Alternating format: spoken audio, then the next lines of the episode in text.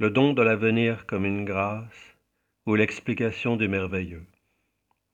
Rudolf Steiner affirmait que si les choses mauvaises qui nous arrivent émanent bien de nos fautes passées, en cette vie ou en l'une des précédentes, les choses bonnes, elles, ne viennent que de la grâce divine. Elles sont un don gratuit des dieux qui ne sont jamais obligés de les faire.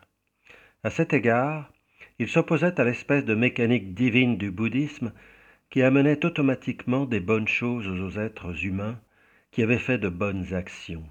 Il personnalisait les dieux, ne les laissait pas dans la soumission à une loi générale, mais faisait émaner, mais faisait émaner leurs actions de leur volonté libre.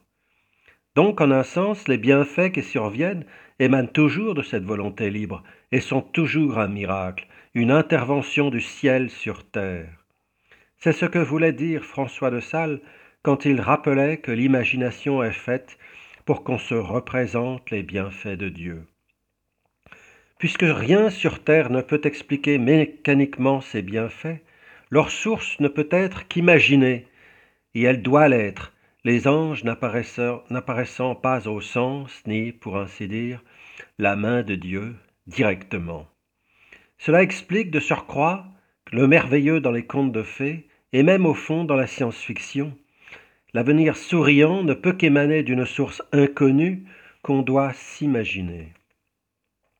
C'est ce qu'a fait en particulier Pierre Teilhard de Chardin, plaçant au bout de l'aspiration et de l'inspiration qui amènent à progresser même techniquement et scientifiquement, le Christ comme personne, comme être personnel placé à la fin de l'histoire, en haut et en avant du cheminement humain. Car il est bien entendu que souvent la science-fiction ne place dans l'avenir que des merveilles qu'elle explique par l'effort humain seul, mais je pense que ce n'est pas la meilleure science-fiction qui fait cela, qui empêche que l'avenir radieux émane de l'inconnu. Ce n'est pas celle qui porte le plus vers l'avenir.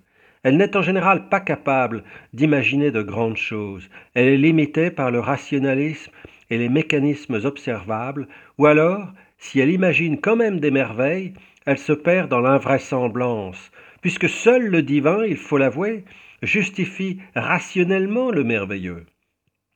Comme disait J.R.R. Tolkien, le meilleur conte de fées est le récit de l'incarnation et de la résurrection qui fait intervenir Dieu dans l'histoire, mêle le mythe au réel, la vie à la mort. La vie n'émane comme présent que de, que de l'avenir imaginé comme merveilleux, derrière lequel se tient celui que Teilhard de Chardin nommait le point oméga. Sans cela, aucune évolution possible, réelle, significative. Un mécanisme explique une succession, non une évolution. La qualité de la vie est aussi une grâce qui vient sans mécanisme préétabli qui émane de la liberté divine. On comprend dès lors le véritable sens du merveilleux dans les contes de Perrault. Les faits communiquent la grâce de Dieu. Même les malédictions sont dans ce cas. Elles sont là pour aider l'âme à se purifier. Si elles sont vues comme négatives, c'est parce que l'âme impure ne laisse pas déceler la vérité. Elle la voile. C'est aussi en ce sens que seul le mal émane de l'action humaine. Il ne s'agit que d'un point de vue personnel relatif à la personne, au karma. Mais c'est un mystère difficile à saisir, difficile à accepter aussi. Comme le poète condamné par Platon, nous sommes tentés de dire que le monde est injuste. Cependant, il ne l'est pas et, comme le disait François de Sales, l'imagination, au sein même des tentations de l'esprit, du doute, doit être utilisée avant tout pour se représenter les bienfaits de Dieu. C'est le sens d'un récit dont la trame, par exemple, montre une issue, salutaire au-delà des peurs, déployées aussi en images, qui se font jour mais nous pourrons en reparler une autre fois.